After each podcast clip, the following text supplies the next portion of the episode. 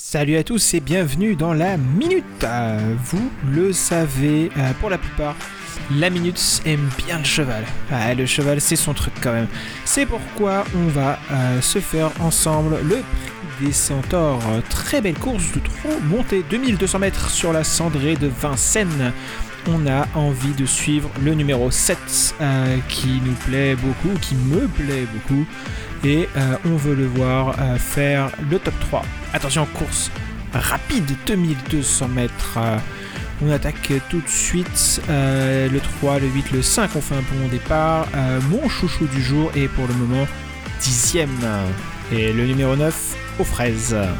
Plus que 1000 mètres à parcourir. euh, les positions n'ont pas trop évolué. Le numéro 7 est toujours à l'arrière-garde. Il se prépare sûrement pour jaillir et pour faire un gros coup, tandis que le numéro 3 et le numéro 8 se sont un petit peu détachés du peloton, tandis que le 12, 6, le 7, ça y est, le 7 attaque sa remontée en troisième épaisseur maintenant. Euh, c'est pas fini, il reste moins de 1000 mètres à parcourir, bientôt plus que 500 mètres, on est dans le dernier virage.